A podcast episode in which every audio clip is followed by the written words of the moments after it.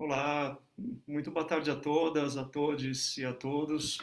Bem-vindos em mais uma nossa nosso encontro do grupinho Confinados no Dharma. Esse é o nosso momento de prática do budismo Shin, Escola Terra Pura do Budismo. E, e para os que vêm a primeira vez, ou sejam budistas ou não, que seja um momento de espiritualidade, um momento de uh, introspecção, momento de reflexão, de meditação. Cada um pode interpretar e utilizar da maneira que trouxer mais significado para a sua vida nesse momento da pandemia. Ainda estamos uh, num período crítico, né, da, desse momento do coronavírus. Então, enquanto as atividades do templo se encontram fechadas, e eu acredito que mesmo depois que voltarmos à normalidade, Uh, eu acho que o mundo virtual veio para ficar nesse sentido, né? Então, estamos distantes.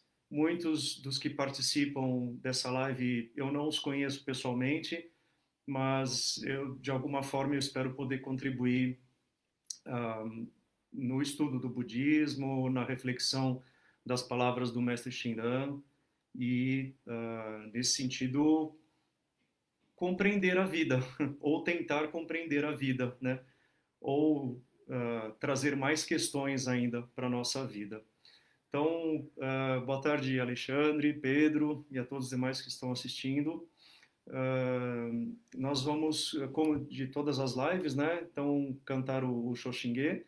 Quem vem a primeira vez tem o livro à disposição no, no comentário da, da live Uh, e depois a gente vai continuar o estudo do poema da verdadeira fé, o Xoxingue, o, o poema belíssimo, né, composto pelo mestre Shinran.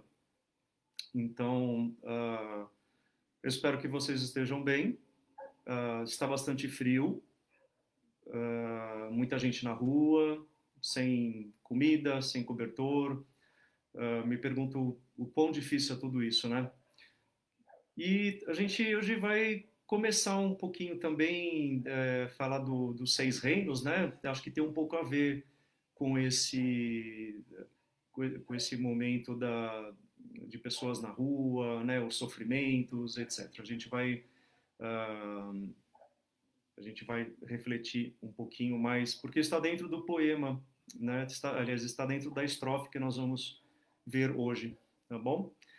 Então, bem-vindo, Rodrigo, Márcia. Que bom que você já pensa na manutenção dos confinados. Quem sabe os salvados. é isso mesmo. Eu acho que sim. Eu acho que de alguma forma a gente depois pode adequar isso. Até porque uh, essa leitura, esse estudo despretensioso do Xoxingue, ele vai levar um bom tempo ainda. Tem bastante estrofe, né? Nós estamos aí no ainda no em um terço, digamos, do Xoxingue. Né? Nós ainda vamos ver os sete mestres da Terra Pura.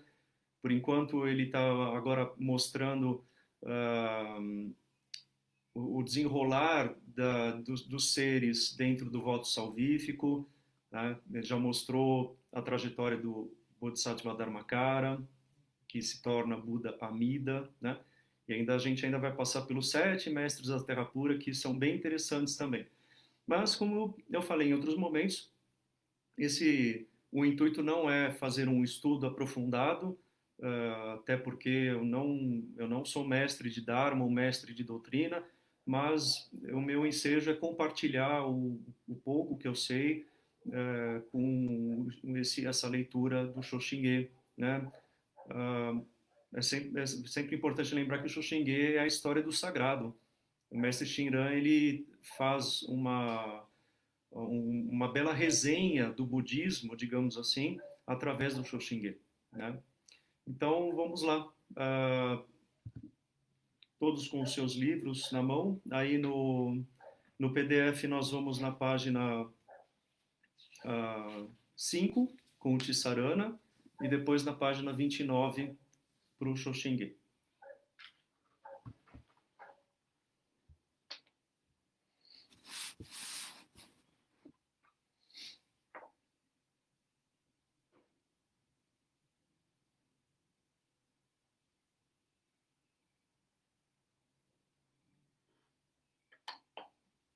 Bom, mãos postas, gachou. Namo Amida Butsu, Namo Amida Butsu, Namo Amida Butsu, Namo Amida Butsu, Namo Buddha Saranam Gacchami. Todos. Buddha Saranam Gacchami. Dhamma Saranam Gacchami Dhamma Saranam Gacchami Sangam Saranam Gacchami. Sangam Saranam Gacchami. Om Amida Butsu Namo Amida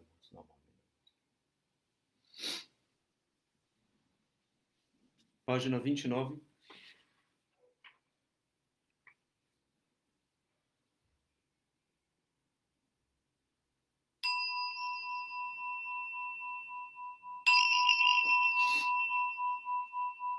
奇妙無料寿如来。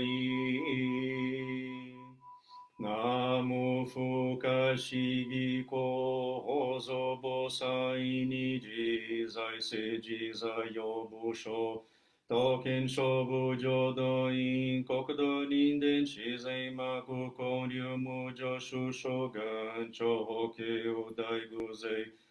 どこし、ゆし、そじゅじゅせんよしょもじぽふ、文字りょ法無んこもげもたいこえんの、少女間議地えこふだなし、無所こ、超日が交渉、人生、異彩文上、無交渉。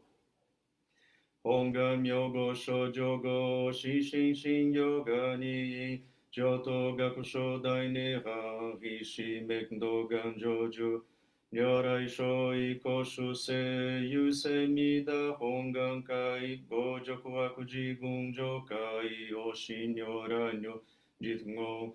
Noho Ichininki Aishin Fudan Bon No Tokunehan Bon Shogyaku Hosayenyu Nyoshu Shinyu Kai Ichimi.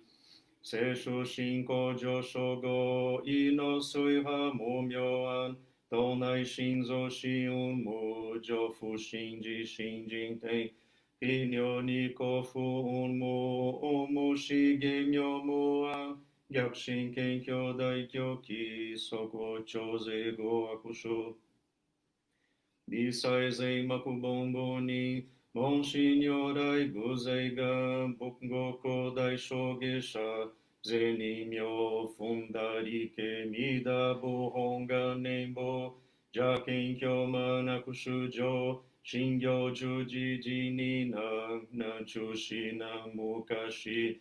Indo Saiten Shironge Chuka Jichi Ikishi Koso. 現代症候性書医、妙如来本税容器、釈迦如来両が戦、医、主語名、南天寺古流十大寺主と聖、執の在派を無権、先世大乗無情報、召喚議事、昭安楽、賢治南行六六新行異行指導楽。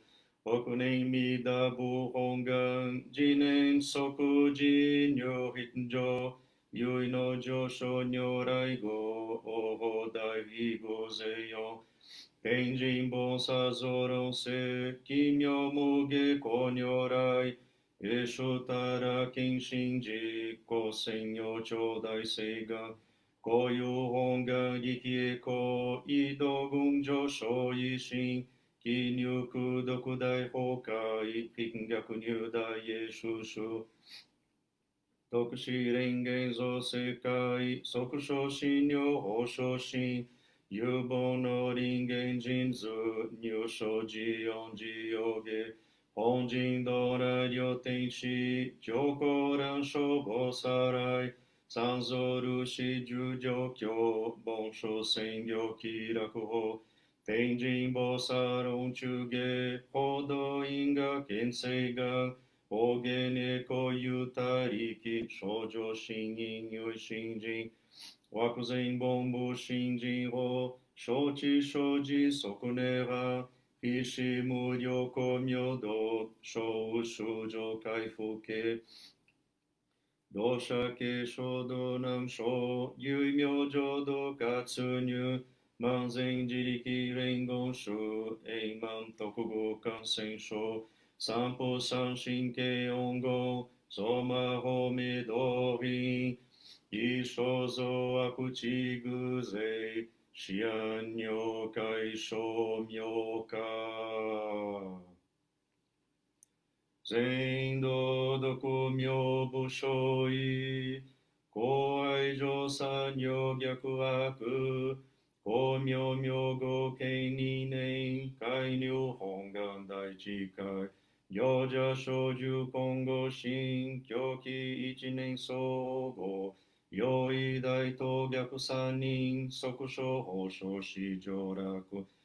原神公開一大教偏気や尿管二歳先祖出身安先人法系二度小弁流極重悪人有勝負外薬剤非摂取中煩悩証言水風景大非毛見上昇が本人言空妙仏教霊民全幕本部に 新宗教諸公編集全弱本願語悪性現来小自輪伝下下地義上位諸子即入弱上無意楽一新人二の入五兄弟自主死と上妻無変極辱悪同族自主愚道心 唯化心死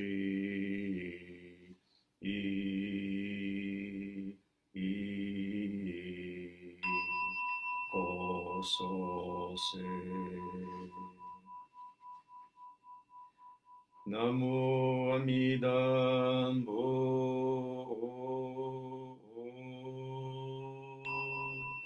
ナ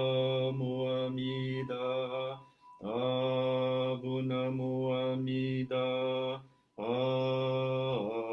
ぼなもあみだ。ぼなもあみだ。あぼなもあみだ。ぼなもあみ。みだじょぼのこの方は、今にじこを経たまいり、方針の降臨気はもなく背のもみを照らすなり知恵の巧妙がかりなし無料の所相ことごとく公共か村のものはなし信じ妙に奇妙せよ下駄の降臨気はもなし。高速かむる者は皆おも離ると述べたも平等確に奇妙せよ。公無下女国一切の上に触りなし。光沢か村の者ぞなき南市義を奇妙せよ。少女公明計りなし。ご思考のゆえなれば一切のご獣残りの秘境へを奇妙せよ仏教所よ最大一公園の部と名付けたり三蔵の国は開くなり大用具を奇妙せ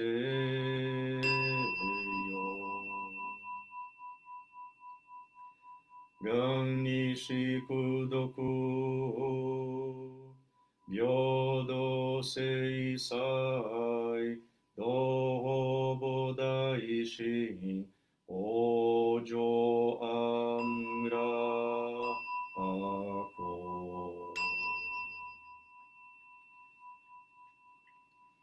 Mãos postas, Gachou. Namo Amida Butsu, Namo Amida Butsu, Namo Amida Butsu, Namo Amida Butsu, Namo Amida Butsu, Namo Amida Butsu.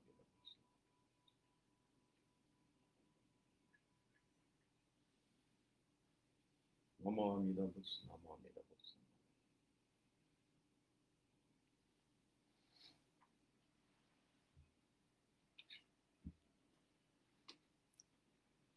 Muito bem.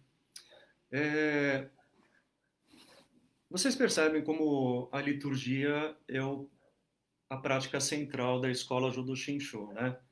Então, uh, eu acho que nós podemos reduzir, uh, resumir em, em duas práticas principais, né? Primeiro, a liturgia, que é uma, a expressão maior de louvor e de uh, gratidão pelo Buda Mida, e a outra é a prática do Monpo, ou seja, a escuta do Dharma, o ouvir o Dharma, né? o receber o ensinamento. E, claro, o Nembutsu, uh, ele uh, costura tudo isso, né? E a liturgia na, na escola do Jodoshin, seja no Nishi Hongandi, seja no Higashi Hongandi, uh, elas são muito ricas. Elas foram muito bem desenhadas, boa parte delas dessas liturgias derivam da escola Tendai, a escola uh, principal e formadora das grandes ordens budistas, como o próprio Shin, como o Zen, o Nichiren, uh, como tantas outras subescolas, tantas outras vertentes. O budismo japonês ele é muito capilarizado. Eu não tenho nem como é, explicar toda essa ramificação. Mas é, o mestre Renyo, no século XV, ele foi um reformador do budismo Shin. Foi ele que reorganizou essa parte litúrgica. Ele retirou boa parte da liturgia da escola Tendai e deixou apenas o essencial, que é a louvação, a adoração e os cânticos, né? E no caso ele introduziu o Shoshinge como cântico é, principal e oficial da escola Jodoshin, né?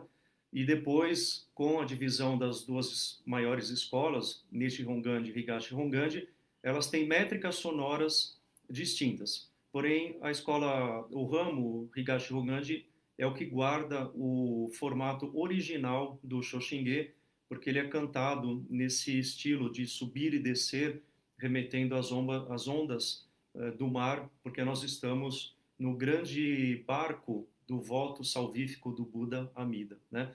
Então nós estamos navegando no mar das paixões, no mar do Sansara, a bordo desse voto. Então nós não temos esforços para fazer.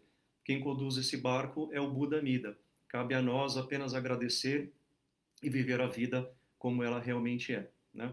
Mas a liturgia, ela também tem regras, e bastante regras, né? Uh, numa outra live a gente até pode falar a esse respeito. Mas é, uma delas, e eu tenho tentado passar isso, né? Uh, toda vez que vocês virem, uh, vamos no início do Xoxingue, né? Aqui tem duas bolinhas, né? A preta e a branca. transparente, né? Essa preta é o toque do sino.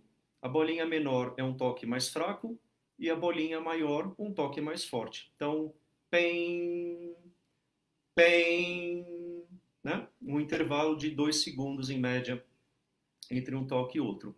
E essa bolinha branca significa que apenas o oficiante é que vai recitar. Então, vocês perceberam no início da, uh, do, do que eu, foi apenas eu, né? Que nós não estamos juntos, né? Mas se estivéssemos presencialmente, apenas eu falaria, né? Recitaria. Kimyo Muryo Junyorai. E aí depois todo mundo começa. Namo Fuka Shigi Ko Hozobosai Niji. Né? Tá? Assim como na, tem uma outra parte também, uh, da página 40, onde eu termino a primeira parte do Shoshinge e depois a gente começa a segunda. Então tem Zendo Doku Myo Bushoi. Nessa daí eu tenho a bolinha branca também, né? Então apenas eu uh, recito e depois todos começam a recitar comigo, né? E no final, na página 49, na transferência de méritos, nós temos de novo as bolinhas pretas, né? E elas simbolizam é, o sino, né? Pem, pem, pem, né? É, pra, é, o sino, na verdade, o gongo, né, na verdade, né, não é o sino, é, a função dele é marcar o tempo, pura e simplesmente. Né? É, podemos entender como uma, algo mais místico, espiritual, mas essencialmente não tem nada de místico nem espiritual. É puramente para marcar o tempo da, dos ritos. Né? Claro que dentro de uma cerimônia religiosa, esse som ele causa uma introspecção na gente muito grande. Né? Uh, isso vale, acho que mesmo para o cristianismo, né? o tocar dos sinos é, já já toca o sino da Santa Cruz, né? É, uma outra coisa que é importante observar é assim, quando nós terminamos um rito, né, é, Ojo Angrako, e aí terminamos o rito. Então, todo mundo mãos postas, né? Namadabutsu, Namadabutsu, Namadabutsu. Namadabutsu é um resumo do Namamida Butsu. Eu, já, eu vou falar isso hoje novamente, tá? É, só que a gente não solta as mãos. Primeiro, o oficiante guarda o sino, o bastão vai estar fora, né? Então ele está aqui, bonitinho, né? Namadapus, namadapus, namadapus. Eu guardo o bastão girando em torno do sino, né? não é de qualquer jeito, tem uma forma. Guarda, eu ponho a mão de volta, namadapus, namadapus. Depois que tudo isso for feito, quando eu soltar as mãos, aí todo mundo solta, né? Essas regras é, litúrgicas elas visam manter uma etiqueta e uma uniformidade do rito, porque a estética é muito importante, né? Mas uma outra hora a gente volta a falar a respeito de rito e liturgia, que é um assunto que eu adoro, e é, mas precisa de uma live só para isso. Bom, vamos dar continuidade então ao nosso uh, estudo, né? Do Xoxingue. Deixa eu ver quem chegou mais. Uh, Rodrigo, Gabriel, boa tarde, André, Oh, obrigado, André. Seja bem-vindo. Marcos e Ronei, boa tarde. Então, chegou para chegou para a leitura do Xoxingue. Vamos lá. Então, é, nós estamos ali na página 33, né? E hoje é, a gente vai ler. É, tem uma, o final de, da, estrofe, da estrofe anterior e mais uma, né? Então, é o seguinte: é tal como a luz solar Ainda que ela seja toldada por nuvens e neblina, abaixo destas continua claro, não há trevas. Então lembra que eu falei que né, a luz do Buda, a luz da, do Dharma, a luz da iluminação flui constantemente, mas são as nossas paixões que é simbolizada por nuvens, né, ou por neblinas que toldam a mente da verdadeira fé. E depois, quando recebemos a fé, vemos, respeitamos e nos alegramos amplamente transcendemos instantânea e horizontalmente os cinco planos do mal. Todos os seres humanos, profanos, bons ou maus, ouvindo o voto, o voto universal do Tathagata e nele crendo, são considerados pelo Buda detentores da grande e suprema compreensão. Tais pessoas são chamadas de lótus branco. Como todas as outras estrofes, é, as palavras que têm a letra maiúscula né, de início, elas têm uma simbologia. E é isso que a gente está analisando para tentar entender o que, que, o, que, o que mestre Xinran ele está querendo dizer com isso. Então, uh, vamos começar aqui. Então, é, primeiro de tudo, né, é sempre bom lembrar que fé verdadeira ou verdadeira fé, é, a gente também entende como sendo um olhar búdico, né? O, o coração confiante, ou seja, Shinjin, que é o termo original, né? Em outras lives eu já expliquei melhor, mais aprofundadamente, aprofundadamente, o que vem a ser o Shinjin, ou seja, o coração confiante. Antigamente, até um tempo atrás, nós traduzíamos o Shinjin como mente confiante, porque mente e coração para o oriental, para o asiático, ele está aqui, é uma coisa só, né? A mente não está aqui, a mente está aqui no coração, né? Então, e nós decidimos então usar coração ao invés de mente, porque mente traz, traz uma conotação mais racional na nossa língua latina, né? O coração ele traz uma conotação muito mais emotiva, devocional, confessional e de gratidão, né? Coração tem a relação com isso, né? E é esse que é o intuito, né? Nós não recitamos o Namamida Butsu para conseguir algo com o Buda, né? Ao contrário, esse algo já foi feito, já foi estabelecido e nós apenas agradecemos, né? Então, a verdadeira fé ela também pode ser é, compreendida num outro sinônimo, né? O olhar búdico, ou seja, é, quando eu tenho essa confiança no Buda, ou seja, confiança no Dharma, uh, a confiança no seu voto, eu passo a ver a vida e o entorno de uma outra maneira, né? Então, por que não chamar de olhar búdico? Eu acho que é muito, muito correto, né? Uh, então, estamos ali na metade da, da estrofe, quando recebemos a fé verdadeira, né? A verdadeira fé. Então, uh, respeitamos, vemos, respeitamos e nos alegramos amplamente. Uh. Então, aqui, é, Mestre Shinran está descrevendo a vida dos seres humanos, perfeitos dentro da fé. Né? E nós vamos ver uma figura, mais para frente eu vou voltar nessa figura, que é o chamado dos myokonins, que são pessoas simples, uh, iletradas, ali do, do, do Japão uh, agrário, digamos assim, mas com uma profunda devoção. Né? E, ela, e esses myokonins, eles representam a pureza do ser humano, sem se deixar levar pela, uh, pelo erudismo, pela intelectualidade, etc. Né? Então vamos ver um pouquinho alguns vocabulários. Né? Então ele fala assim: é, nós vemos, respeitamos e alegramos amplamente. Né? Vemos uh, equivale a saber ou conhecer. Né? Vamos lembrar de Veda, né? que, ou de Vidya, uh, eu já falei outra, uma outra vez também, né? A vidya e a ignorância, porque é a negação de vidya, né? ou seja, de saber e conhecer. Uh, nós transcendemos instantânea e horizontalmente, uh, aliás, respeitamos, né? Uh, nós vemos, respeitamos e alegramos amplamente, né? O respeito é uma palavra muito importante, né? Acho que socialmente falando a gente está perdendo bastante isso, inclusive, né?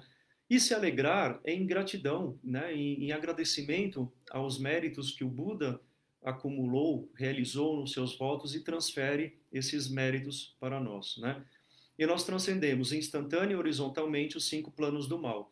Esse transcender é passar através dessa linha uh, horizontal dos cinco planos que a gente uh, já falou numa outra live e agora eu retorno porque ele faz parte dessa estrofe. Né? Então, Quais são os cinco planos do mal?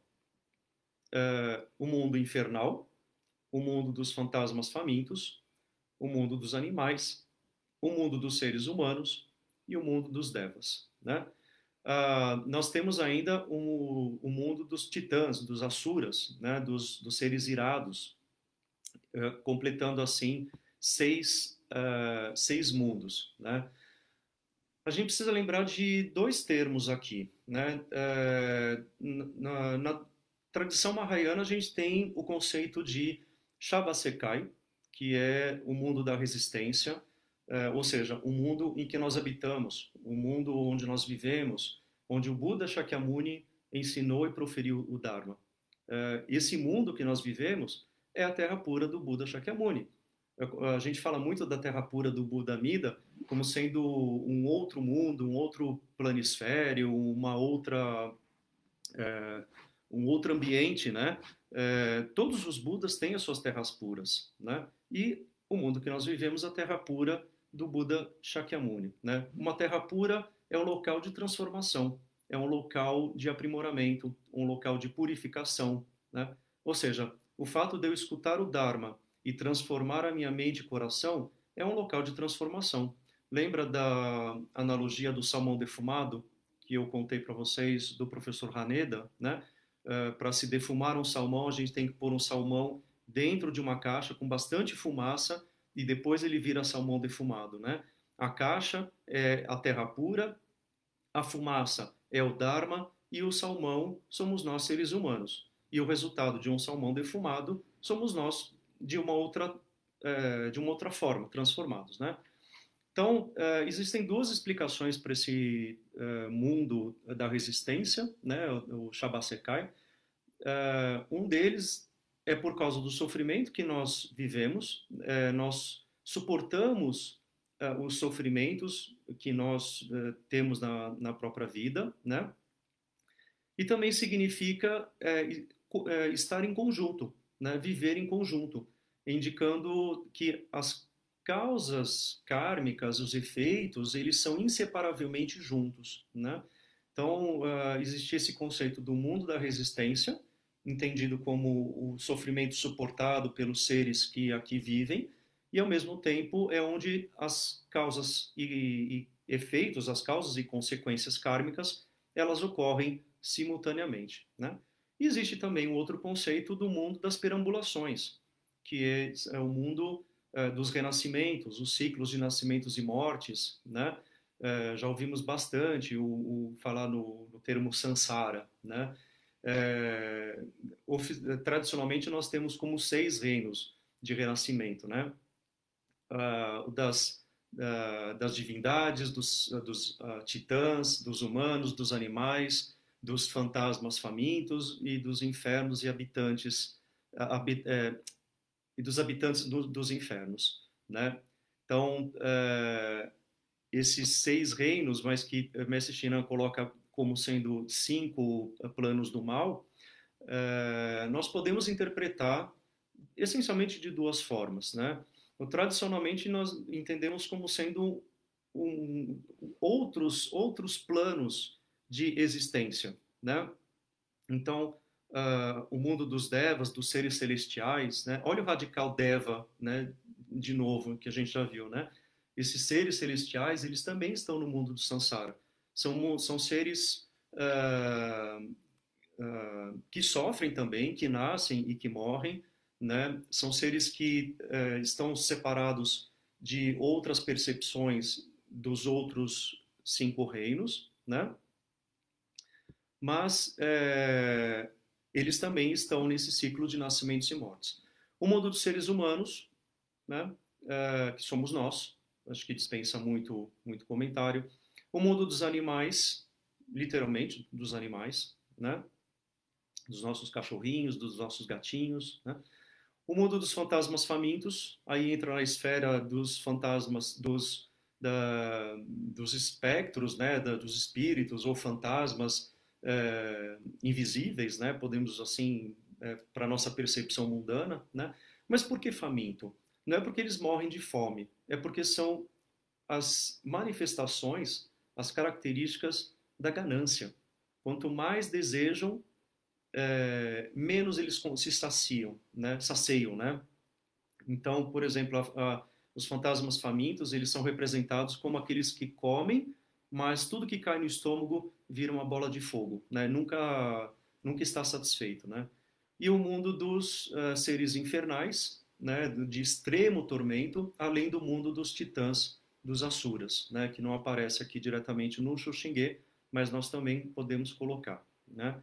Uh, o destino humano ele é considerado mais adequado para uh, escutar o Dharma, para o treinamento religioso, porque é o único destino onde a, o sofrimento e a felicidade eles podem ser experimentados e permite à pessoa, ao postulante, né, ao estudante em treinamento aí, né, da, do caminho religioso, é, reconhecer mais facilmente o caráter da vida da impermanência, do sofrimento e do não eu. Lembra dos três da, das três características, né, do Dharma, a, a, a impermanência, o sofrimento e o não eu, né? E disso a gente também poderia falar durante um bom tempo, né? É, o samsara é representado como uma roda da existência, vocês já devem ter visto, né? Uma, chama Bhava Sakra, e nós temos os, os seis reinos do, do renascimento é, cercando os três venenos mentais, representados por um porco, um galo e uma cobra, que simbolizam, é, respectivamente, a ignorância, a vidya, o desejo, lobha, e o ódio, dvesa. Ou seja, são esses três venenos mentais que fazem essa roda do samsara girar. Né? É, o objetivo budista é sair dessa roda do samsara. Né? Ah, o, o, objetivo do, do caminho budista não é a gente alcançar a felicidade, a tranquilidade, a serenidade. Isso é consequência da prática, né? Mas existe um caminho a ser percorrido, né? E em volta dessa roda, a gente tem os 12 elos da originação interdependente, Pratitya Samutpada, né? Então tem bastante coisa para ser estudado e para ser falado, mas eu não consigo fazer isso é, pontualmente, né? Vamos voltar lá para o nosso Shoshinge. Então esses daí são os cinco planos do mal, é, que através, né, quando nós recebemos a fé, né, a confiança que é proporcionada pelo Buda Amida, nós é, transcendemos instantânea e horizontalmente horizontal porque esses planos eles são lineares, né, dentro de um plano horizontal, remetendo a, a aos cinco planos. Uh, e o vertical no sentido de, uh, de transcender o próprio sofrimento, né? Então, instantânea e horizontalmente nós transcendemos, né? Depois ele fala todos os seres humanos profanos, bons e maus. Esse bons e maus não é quem faz bondade, quem faz maldade, tá? Os bons são os ascetas, são aqueles, uh, os eruditos, né? são os, os brahmanes, são os homens santos, aqueles que uh, atingem o despertar com o seu próprio poder, com o alto poder, né? Os maus são aqueles que são incapacitados de atingir o despertar através de suas próprias uh, condições, né? Uh, esse essa questão do bom e do mal, né, é, ela também é bem complexa, porque é a partir daí que nós entendemos o caminho da Terra pura, né? É, sempre lembrando que uh, o caminho Terra pura ele é uma alternativa para aquelas pessoas que não conseguem realizar práticas é, rigorosas, né? Outro dia a gente estava falando sobre os Yamabushis, que são aqueles uh, peregrinos, né, da tradição Shingon e que é o budismo esotérico japonês então eles atravessam montanhas, ficam semanas dentro das florestas, dormem em cavernas, dormem em, embaixo de copa de árvore, ficam debaixo de uma cachoeira gelada, uh, recitando o nome dos Budas e, e mantras e etc. Né? Eu imagino quem de nós conseguiria fazer esse tipo de práticas rigorosas. Né? É muito complexo. Né? Então, é, os maus somos nós. Não é que nós fazemos maldades, né? Até fazemos por conta dos três venenos mentais, mas é sobretudo a questão do, da nossa incapacidade de realizar práticas rigorosas, né? Uh, e os seres profanos, porque nós vivemos no mundo profano, né? Os bons também são profanos. Os homens, né? homens no sentido geral, né? As mulheres estão incluídas, é claro, é óbvio. Uh, os seres viventes, melhor dizendo, né? Os seres viventes é, bons que realizam as suas práticas ascéticas, eles também estão no mundo do profano, né? Porque não, é o mundo do samsara, somos humanos, né?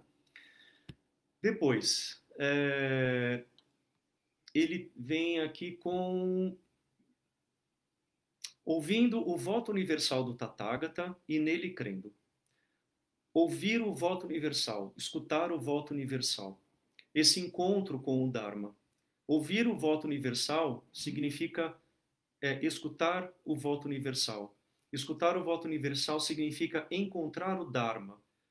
A gente lê no, no Tríplice Refúgio, difícil nascer, difícil nascer na condição humana, e agora nela estou vivendo. Né? Raro é encontrarmos o Dharma é, do Buda, e agora nele estou é, encontrando. Né?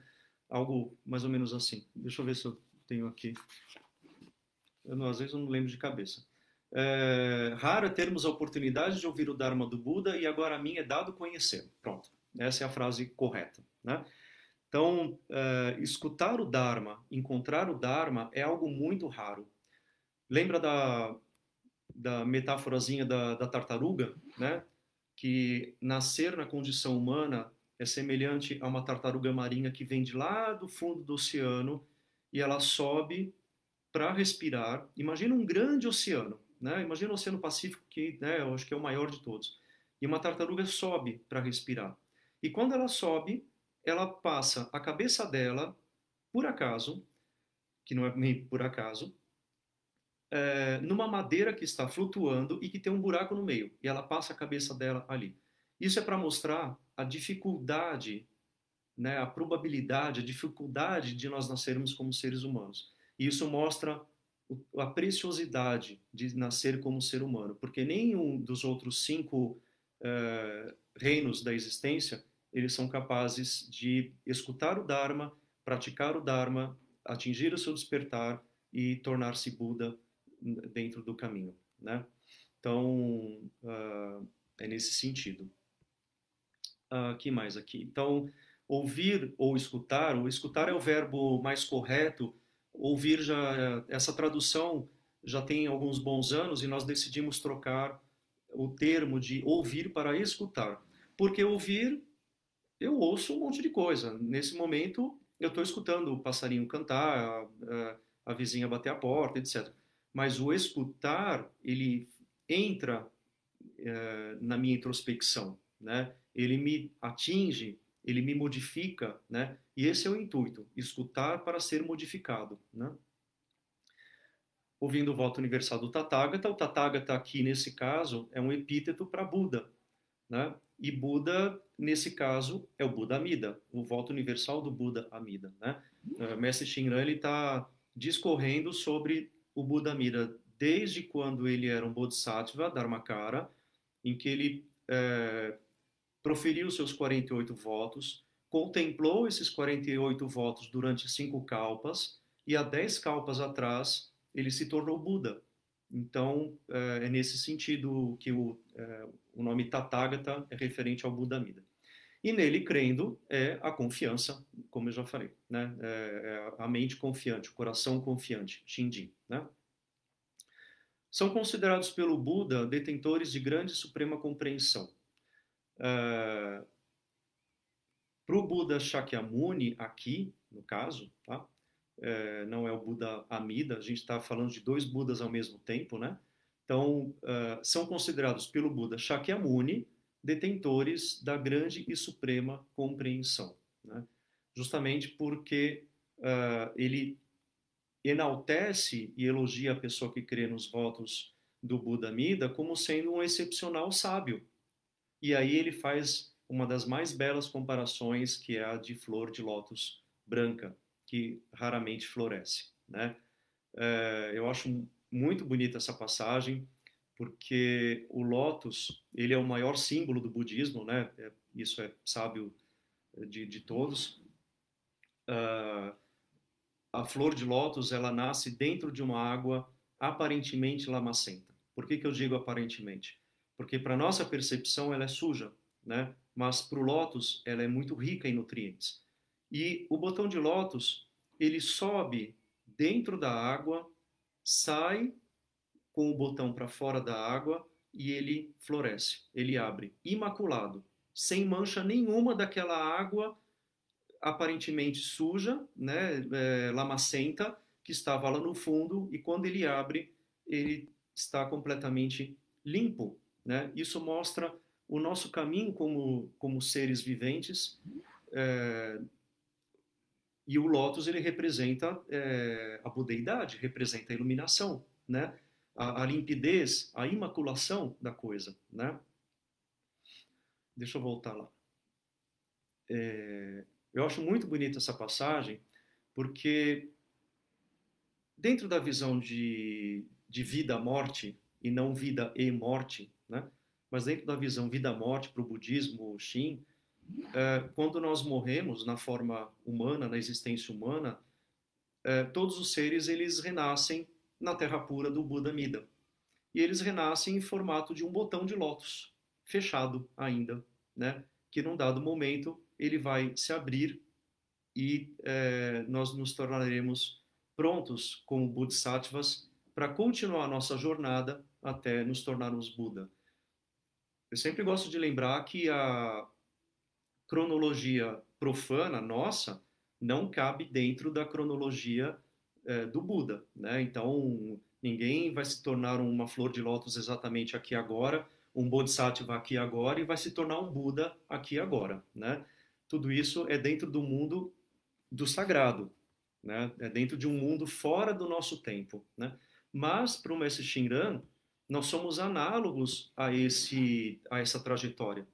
A mente, o coração confiante daquele que encontra o Dharma, daquele que uh, confia no voto original, que se entrega ao voto original, que encontra refúgio no Buda como sendo esse grande barco que nos leva do samsara o despertar desse coração confiante, ele é semelhante ao despertar da Bodhisattva.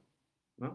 Então, ele é tão importante, ele é tão uh, auspicioso, que ele é semelhante.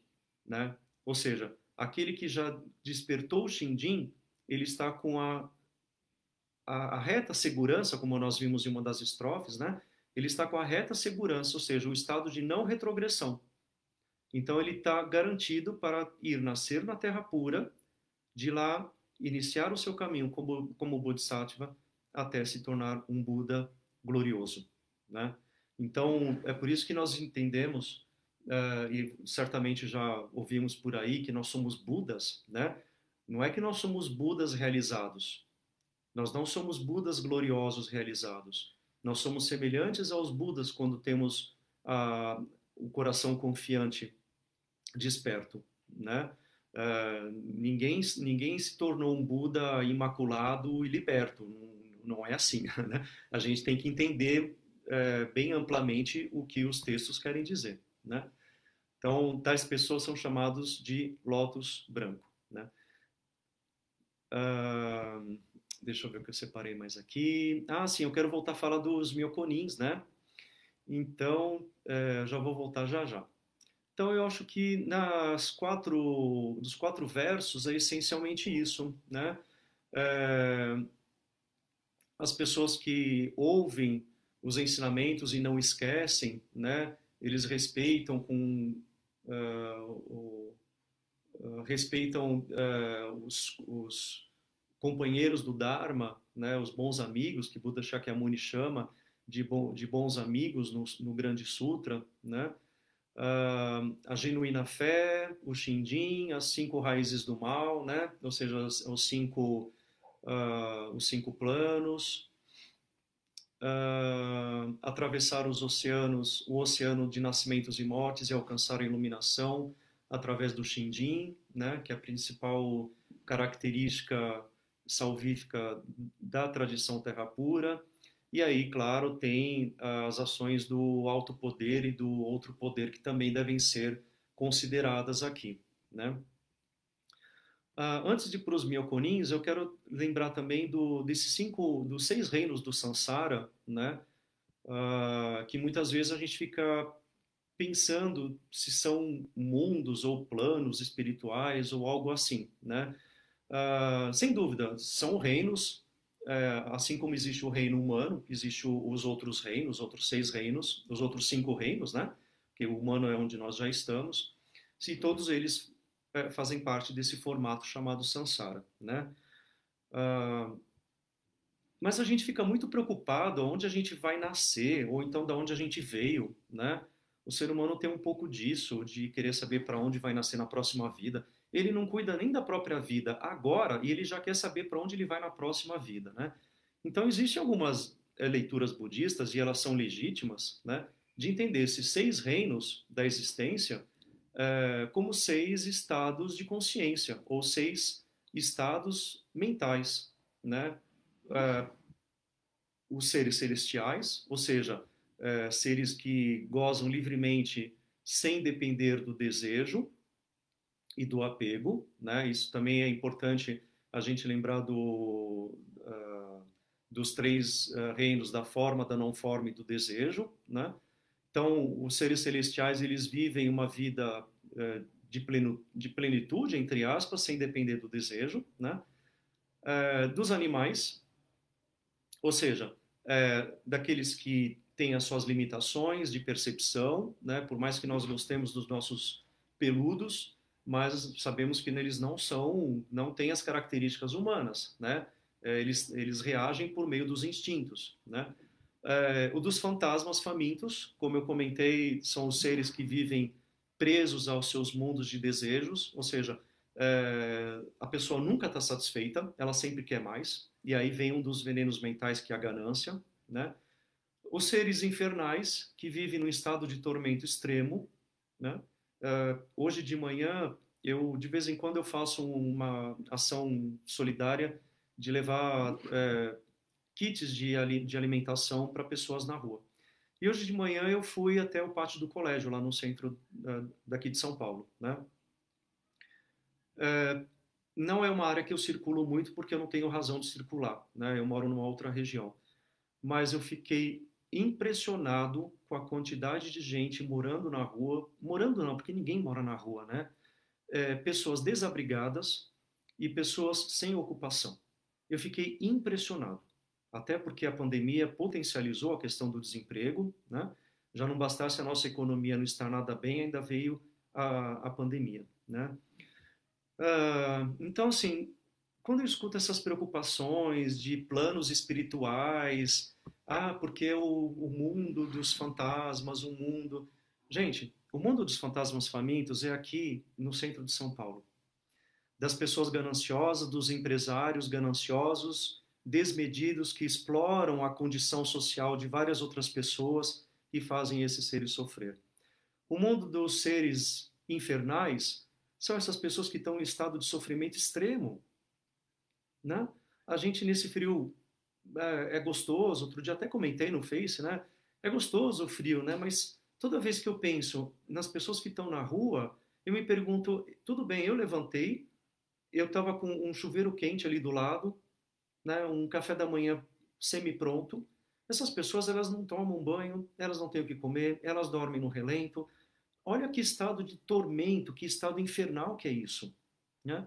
Então, é, esses seis reinos, eles podem ser entendidos como reinos é, de, como estados mentais, como estados de consciência também, como estados da própria condição humana, né?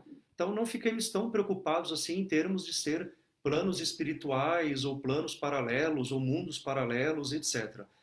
É, quem me conhece sabe que eu gosto de trazer o budismo muito mais na nossa realidade do que ficar fantasiando ele de uma forma mística, esotérica. Eu acho que é importante nós entendermos, né, o mundo do sagrado é, ele é lido de várias formas, sem dúvida, é, nós significamos a própria existência por meio do mundo do sagrado, que nós lemos como sendo sagrado, uh, mas eu gosto sempre de lembrar que a realidade humana é muito mais forte, né? Mas vamos lá falar dos mioconins, que eu comentei com vocês logo no início, né? Então, uh, a tradição terra pura ela surge por meio de dois monges principais, o monge Honei e o monge Shinran, no Japão, século XII, 11, 12, 13, na região de Kyoto. E eles eram monges da escola Tendai, uma tradição que tem o conceito e a prática da terra pura dentro das suas inúmeras outras práticas. Só que esses dois monges eles se decepcionam demais com a conduta tanto do mosteiro quanto da sociedade aristocrata na época, porque os aristocratas sustentavam os monges e os monges bajulavam os aristocratas para que eles tivessem boa fortuna e vida longa, porque afinal de contas um dependia do outro, né? É, nada diferente do que a gente viu na história da Igreja Católica e dos reis europeus, né? Então, é, esses dois monges eles se decepcionam com uh, a questão né, da, da, de, suas, de suas realizações. Eu vou falar mais do mestre Shinran, que é o que me compete, né?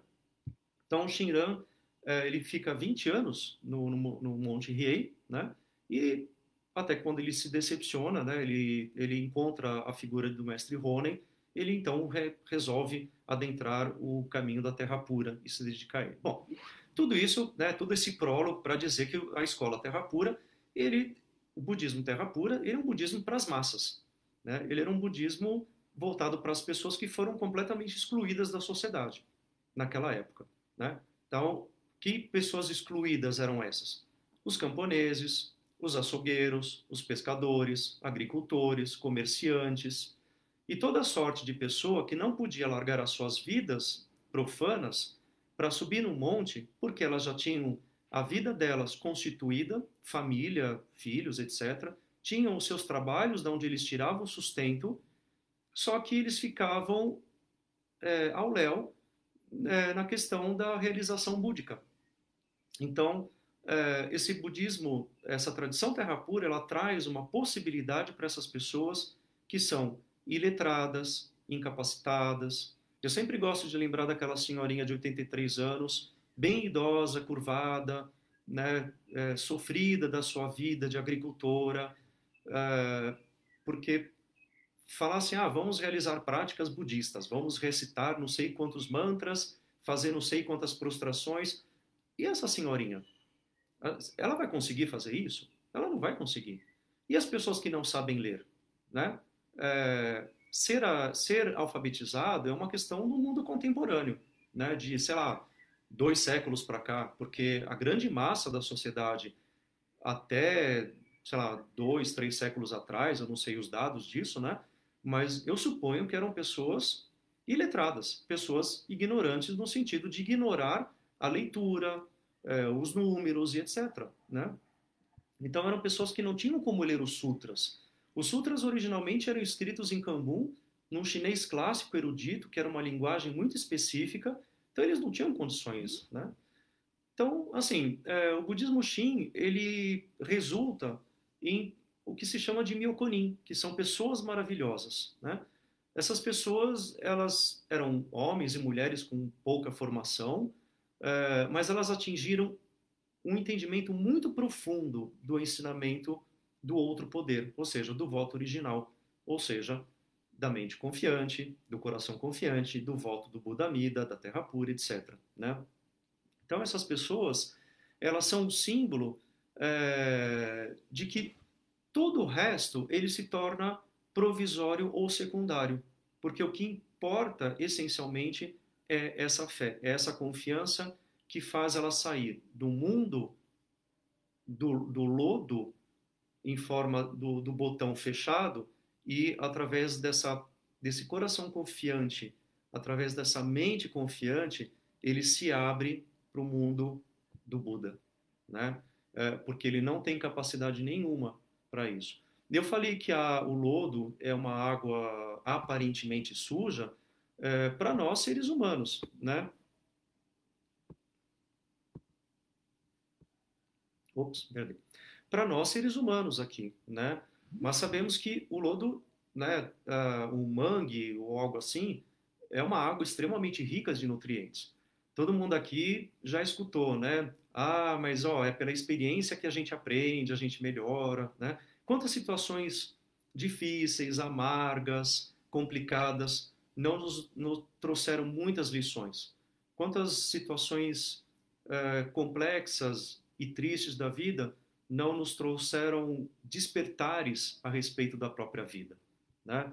Então, é, eu separei aqui a figura de Asahara Saiti, é, século 19 e 20, que era um japonês, um camponês, que ele é totalmente letrado, ele né, se inspirou na, no caminho budista é, e ele trabalhava como carpinteiro, desculpa, ele era carpinteiro de barcos, inclusive, mas ele escutava os sermões dos monges, né? E ele escutava os sermões da salvação pelo outro poder, ou seja, pelo tarik, pelo voto original do Buda, né? E ele era uma pessoa extremamente feliz, extremamente despretensiosa, uma pessoa extremamente entregue a, a, a, ao, ao, ao Nembutsu, né? e ele deixou diversos poemas. Eu separei alguns aqui para ler para vocês, porque eu acho que eles são muito bonitos. Né? Uh, um deles diz assim: Ó oh, site, ele falando para ele mesmo, né? Onde fica a sua terra pura da plenitude? E ele responde para ele mesmo: Minha terra da plenitude fica aqui mesmo. E onde fica a fronteira entre este mundo e a terra da plenitude? Os olhos são a fronteira. Bonito, né? É... Deixa eu ver aqui um outro. Ó oh, site, quem é o Buda? Não é outro senão o meu verdadeiro ser. Quem é o fundador da escola da Terra Pura? Não é outro senão o meu verdadeiro ser. Qual é o texto canônico? não é outro senão o meu verdadeiro ser. O coração do homem comum não tem raízes fixas. No entanto, esse desenraizado se alegra com a sabedoria, porque lhe foi dado o coração do Buda, o coração do Namo Amida Butsu. É muito bonito, né? Tem um outro aqui que eu gosto bastante. Realmente eu sou um homem feliz. Visito a terra pura sempre que quero. Uma hora estou lá, outra hora estou cá, uma hora estou lá, outra hora estou cá. Namamida Butsu, Namamida Butsu. Então, é, no mundo houverão inúmeros outros myokonins, é, são pessoas maravilhosas, especiais. É, eu, particularmente, eu, posso dizer que eu conheci dois né, que já se foram para a Terra Pura. Quer dizer, se foram porque na perspectiva do mundo profano para o mundo do Buda, né? Mas na verdade eles retornaram para a Terra Pura. Um deles é o Kendi, né, que era um senhor aqui do nosso templo, um artista plástico fantástico, e ele era um verdadeiro Myokonin, né? E a reverenda Ivonete, que é a esposa do professor Ricardo, que deixa um texto para a gente belíssimo, é, chamado Desfazendo Equívocos, também era outra Myokonin, né? Então, não, não necessariamente o Myokonin são pessoas iletradas, tá? Mas qual é a essência desse Myokonin? são pessoas extremamente alegres, confiantes e tranquilas. Elas não duvidam de nada. Elas têm, têm plena confiança do caminho do Buda. Né? Não ficam intelectualizando, não ficam questionando, uh, não ficam uh, pondo à prova se é verdadeiro ou não. É uma entrega. Eu fiquei pensando hoje de manhã lá no centro de São Paulo, né? uh, eu escutei várias pessoas dizerem assim: vai com Deus, vai com Deus, vai com Deus, obrigado. O que que essas pessoas, é, o que que elas têm de apoio na vida delas? A confiança em Deus. Né? Elas não estão questionando se Deus existe, se não existe, é, qual foi o trecho da Bíblia que disse tal coisa, tal coisa, tal coisa. Não importa. Eles têm uma confiança plena em Deus. Né? É, a, a esperança maior deles é a confiança. E é isso que vai movimentá-los a lutar dentro dessa vida difícil para sair da rua, conseguir um emprego, conseguir uma casa, constituir uma família. É essa engrenagem da confiança que é o pivô central da tradição terra pura. Não é práticas uh, místicas, esotéricas, é, é muito mais simples porque essa, esse pensamento, essa tradição visa justamente essas pessoas que já entregaram os pontos. A gente costuma brincar que o budismo terra pura é o budismo porta dos fundos, porque se você não conseguir atingir a iluminação aqui, você não consegue mais lugar nenhum. Né? Você já passou por vários outros budismos, né, que tem várias práticas para se atingir o, a iluminação, atingir o despertar e depois a iluminação, né? e se tornar um Buda uh, glorioso. Uh, mas se você é um daqueles que entrega os pontos e fala assim, olha, eu não tenho condição nenhuma, eu não tenho capacidade, não tenho intelecto. Tudo bem, você é muito bem-vindo à tradição terra pura. Porque, no bem da verdade, toda a intelectualização ela vai servir para o nosso mundo profano em termos de uh, inteligência humana. Mas o que importa mesmo dentro dos sutras é a confiança, é a devoção. O tempo todo o Buda Shakyamuni ele fala isso, né? Então é assim, é, a prática ela é nossa, né? Sou eu que realizo essas práticas, mas é a luz do Dharma que me elucida. Se é a luz do Dharma que me elucida, é algo externo a mim. Se é algo externo, significa tariki, ou seja, o outro poder, em contraposição ao diriki, que é o poder próprio, né?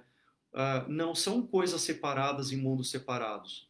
Não é uma luz que vem de lá do céu que me ilumina. É, e tudo isso é simbólico.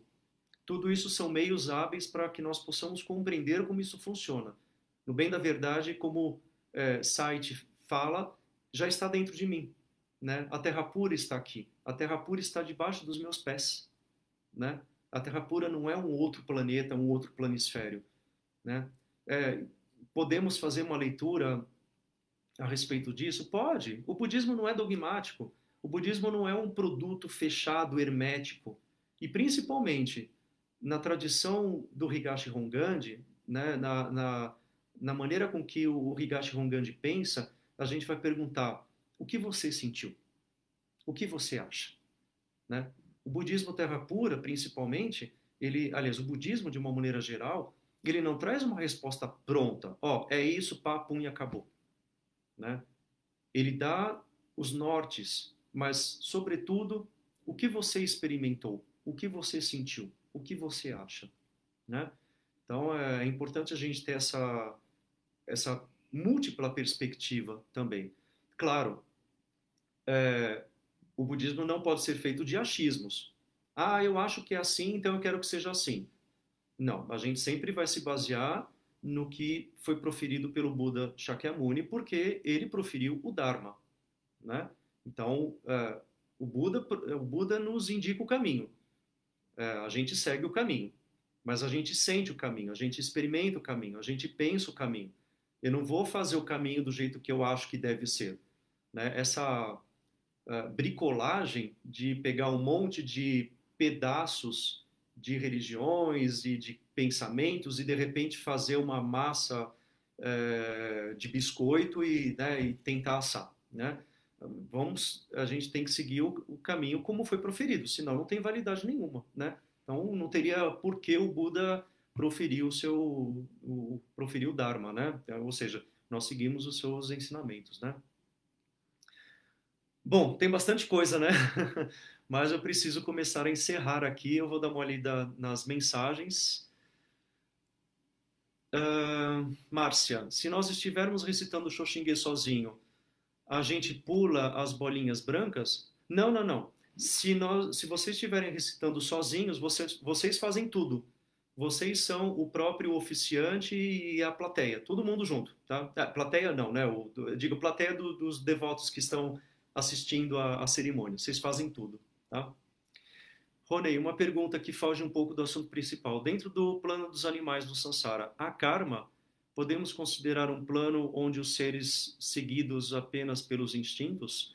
É, sim, o karma ele não é uma característica é, inata do ser humano. O karma ele é, é sem limites.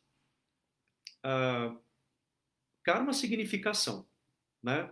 É, não vamos pensar em karma na maneira ocidental como foi adaptada, de que karma é um destino ou é uma culpa sendo ajuizada. Né? Uh, karma significação. O fato de duas, sei lá, duas estrelas se chocarem lá no, no cosmos gera um karma. O karma que vai esmigalhar e fazer várias partículas de poeiras, etc. Isso é karma. Né? Os animais geram karmas né? É, de alguma forma, os seus instintos também permitem, de algum momento, criar karmas para terem outros renascimentos, né? Mas não é, em todos os, os reinos é, da existência, eles geram karmas, né? Pedro, os espíritos famintos seriam seres que já existiram como seres humanos, um ser humano que tem uma vida repleta de ganância, acumula mal karma e renasce neste reino? Sim. Vamos pegar o Sutra de Ulambana, é, Urabon, Kyo, né, mais fácil em japonês, onde conta a história de Mokuren, que é a base do Obon, ou seja, o rito de finados budista. O que, que conta nesse sutra? Que Mokuren, uh, o nome dele é Malgi Galayayana, mas vamos falar Mokuren que é mais fácil. Mokuren, ele tinha é, poderes sensitivos. Ele tinha uma sensibilidade cognitiva que ia além do humano. Então, é, conta no Sutra que ele viu a sua mãe num estado infernal, de cabeça para baixo, né? sofrendo muito porque ela tinha sido uma pessoa extremamente é, maligna durante a vida. E Mokuren pergunta a Shakyamuni né, o que, que ele pode fazer para ajudar a mãe dele. E Shakyamuni, então, diz que depois do retiro da, das chuvas, é, que ele oferte, faça oferendas aos monges que estão voltando para os seus mosteiros, porque eles precisam de comida, de, de tecidos para confeccionar as suas roupas, e isso acumula, acumularia méritos para ele. Ele assim faz, e depois ele procura a mãe dele dentro desse reino é, sensorial, né? E ele vê a mãe dele é, já não nesse plano, mas é, na, na, Terra pura, né? E aí Mokuren sai feliz da vida, batendo palma, dançando, cantando, né? É, e aí isso daí dá origem a, ao Bon Odori, ou seja, depois do rito é, de finados, né, é, a gente sai dançando em volta de um grande taiko, e aí tem música, tem comida, né, ou seja, todos nós estamos juntos, então, com os nossos entes queridos que foram ir nascer na, na Terra Pura, porque eles estão é, ali acolhidos, né? Então, é, os seres humanos, eles podem, sem dúvida nenhuma, dependendo do seu mau karma, como pessoas extremamente gananciosas, renascerem no, no reino dos fantasmas famintos. Sempre lembrando que os seis reinos não são permanentes. Não existe nada permanente. Não existe inferno permanente, não existe reino dos animais permanente. Esse ciclo ele roda, tá? Por isso que é a roda do samsara. Porque os devas não podem praticar o dharma e despertar. É... Porque eles não possuem a audição do ser humano e eles não possuem a capacidade de vivenciar os sofrimentos como seres humanos. É por nós experimentarmos os três venenos mentais que nós buscamos é, o caminho para poder despertar. E os devas, eles não experimentam essa parte do, uh, dos sofrimentos, né? Em resumo, seria isso. Buda Shakyamuni também é o Tathagata no Sutra do Diamante? Hum, sim, sim. Eu não lembro de cabeça, mas normalmente uh, nós chamamos de Tathagata o Buda Shakyamuni, é um epíteto. Apesar que também Buda Amida, a gente também se refere a ele como Tathagata mas normalmente sim.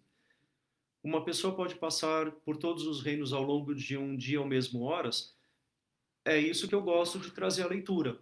De repente você teve uma noite maravilhosa e aí acordou no reino dos seres celestiais, né? Onde você não deseja mais nada, você está desapegado, você está vivendo uma alegria é, de gozos ali sem é, depender do material, né? mas ao longo da manhã você leva uma baita de uma bronca do seu chefe e você desce para o reino dos irados, né? E aí no meio da tarde é, você vê o lançamento de um baita de um carro e aí você fica naquela gana desesperada de querer comprar aquele carro, né? E aí a gente vai para o reino dos famintos porque a gente deseja o tempo todo famintos não é, é, ele remete à fome, claro, mas a fome ele remete a desejo, né? Então é aquela ganância, aquela ganância que nunca é, fica saciada, né? Gabriel, o que seria meditar dentro da visão do budismo Shin? Nós não meditamos. Bom, primeiro, o que, que você chama de meditar? Meditar é sentar em silêncio diante de uma parede branca? É, meditar existem inúmeras formas. A liturgia é uma meditação, o escutar o Dharma é uma meditação, o você ficar em silêncio é uma meditação. Então, se você pergunta é, se nós praticamos meditação, não, não a meditação estática, mas o fato de eu me eh, fazer prostrações, pegar o livro, oferecer incenso, acender a vela, recitar o sutra, é, recitar o Namamida Butsu, etc., isso é uma forma de meditação. Né? Ou seja, meditar é você refletir a respeito de alguma coisa. Então, eu estou refletindo a respeito do Buda, que está ali, a respeito das flores, a respeito do incenso, a respeito do, do sino. Né? Então, é que nós não usamos esse termo meditar. O problema do termo meditar é que, assim, é, fica, o budismo tem, carrega um clichê muito grande. Né? O, o budismo ficou estereotipado que todo budismo medita. Mas olha, Gabriel, eu posso te garantir que os budistas não ficam meditando o dia inteiro, o tempo todo nas suas vidas. Né? Eles são budistas. E aí que eu trago uma outra coisa, né? Se eles não fazem isso o tempo todo, o que, que eles têm dentro deles que os torna serem budistas? A confiança. Porque isso eu posso carregar em qualquer lugar, né? Eu posso confiar no Buda, confiar no Dharma, recitar o nome de Buda, seja do Buda Shakyamuni, seja do Buda Amida, seja de, do Buda uh, Yakushi, seja dos Bodhisattvas uh, Kanon, Seishi, né? Essa confiança eu posso carregar, né? Mas assim, é, e o objetivo do budismo não é meditar. O budismo do, do, do budismo, o objetivo do budismo é você despertar. A meditação ela é uma ferramenta para isso, né? Assim como o Namamida Butsu também é, né? Então é mais ou menos isso. Tá? Como se escreve Myokonins? É assim mesmo, Myokonins. Ah, o Myo é com Y, porque em japonês é Myokonin. Então é o Mi é com Y, tá? Onde encontramos esses poemas para ler? No nosso site jodoshinshu.com.br. Muito bem. Era isso que eu queria saber, a forma de meditação, então tá, com conhecimento. É, o budismo, ele é uma, o budismo terra pura, ele é uma religião gnóstica. É, é a salvação pelo, pela sabedoria, pelo conhecimento, tá? Não, não se desculpe pelo assunto, não. não você não fugiu do assunto, não. Não se preocupe com isso, não. É, o, o, intuito da live é ter uma, uma conduta de estudo, mas a gente está aberto para qualquer pergunta, tá? É, eu procuro sempre desconstruir essa ideia de que budismo medita e ponto final não existe mais nada para fazer, sabe? A gente precisa quebrar essa ideia é, clichê, porque, por exemplo, a, a estrutura é, religiosa da tradição terra pura é a liturgia, né? A liturgia é riquíssima, né?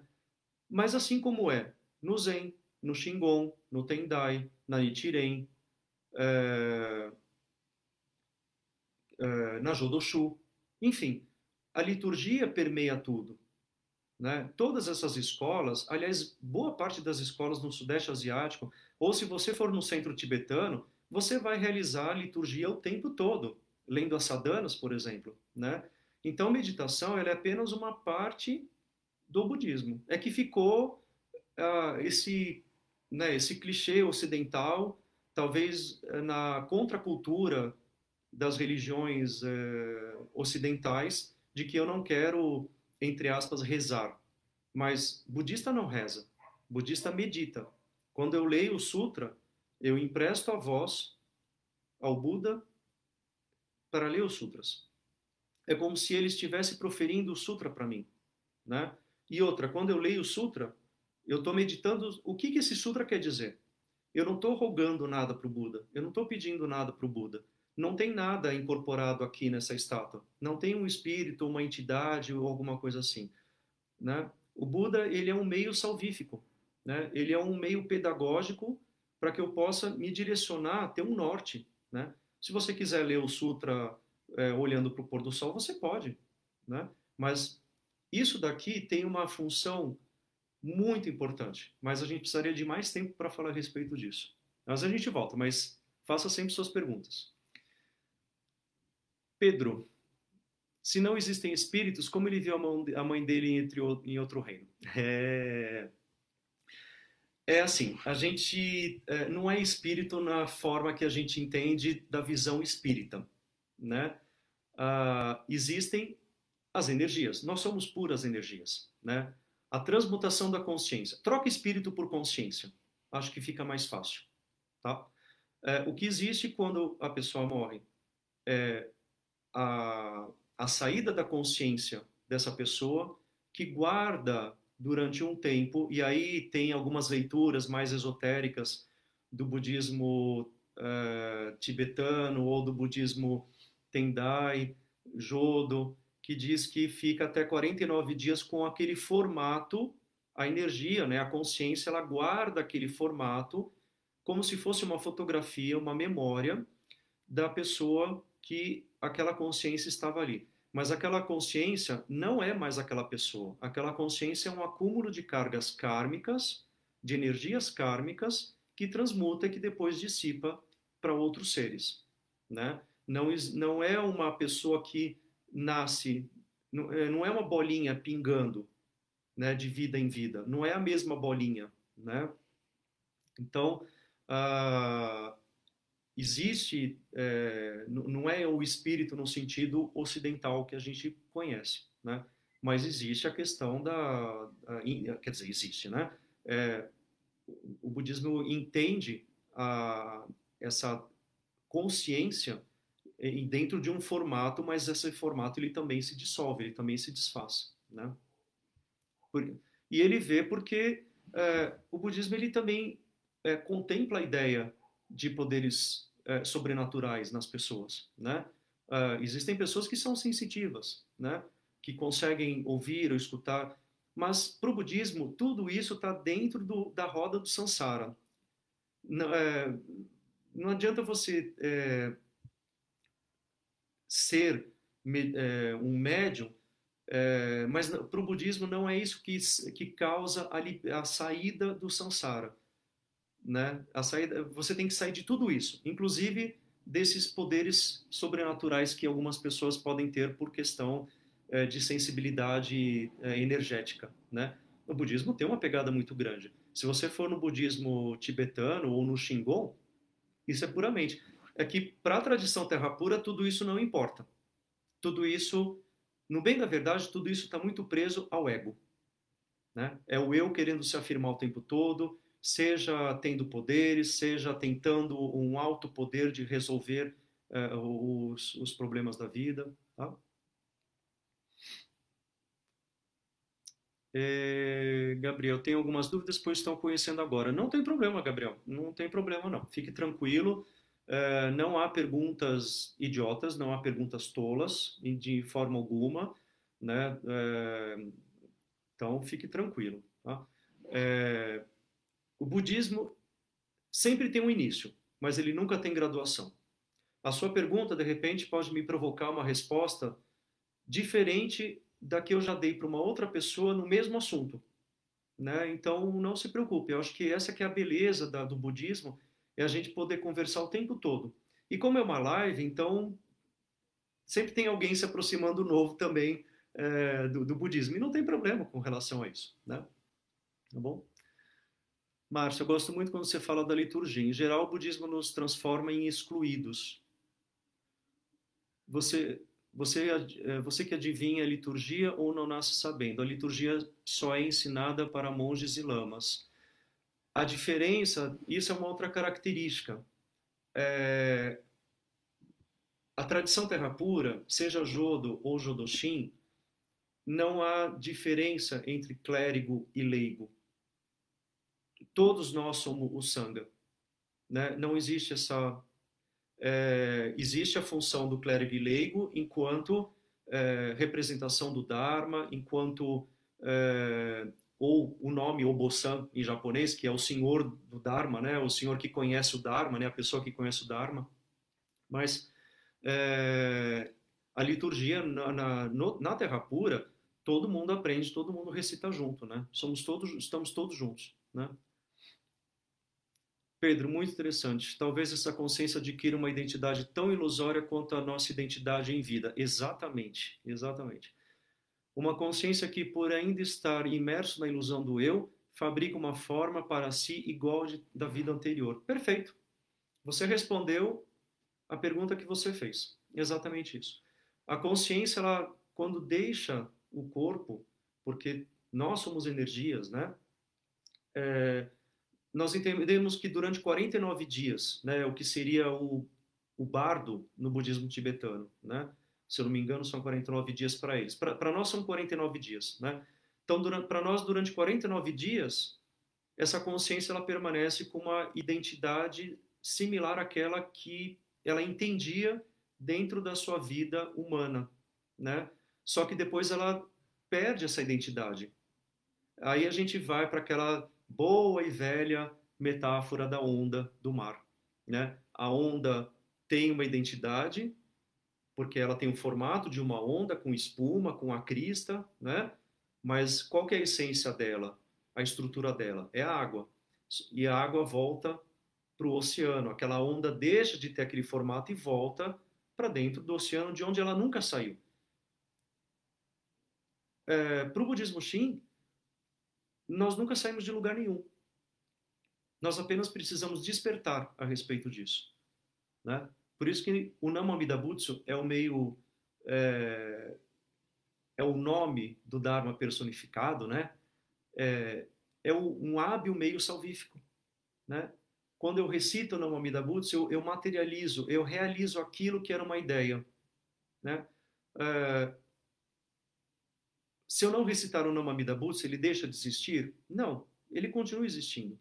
Mas eu tenho ele na, na forma do nome para, minha, para o meu mundo sensorial né, é, humano. Tá? É longo, é bastante coisa. Bom, eu acho que essencialmente é isso, já são seis e meia, né? Fomos até além do tempo. É, eu espero que vocês tenham gostado. É, se eu não fui claro em alguma coisa, me perdoem. E se tiver alguma dúvida, estou à disposição. E segunda-feira a gente volta então para continuar esse estudo, esse bate-papo é, sobre o budismo, mas notadamente o budismo é, terra pura, né, o budismo Shin, que é o que nos compete. É, o Gabriel, Gabriel, né? É o nome dele, isso. O Gabriel que está chegando agora.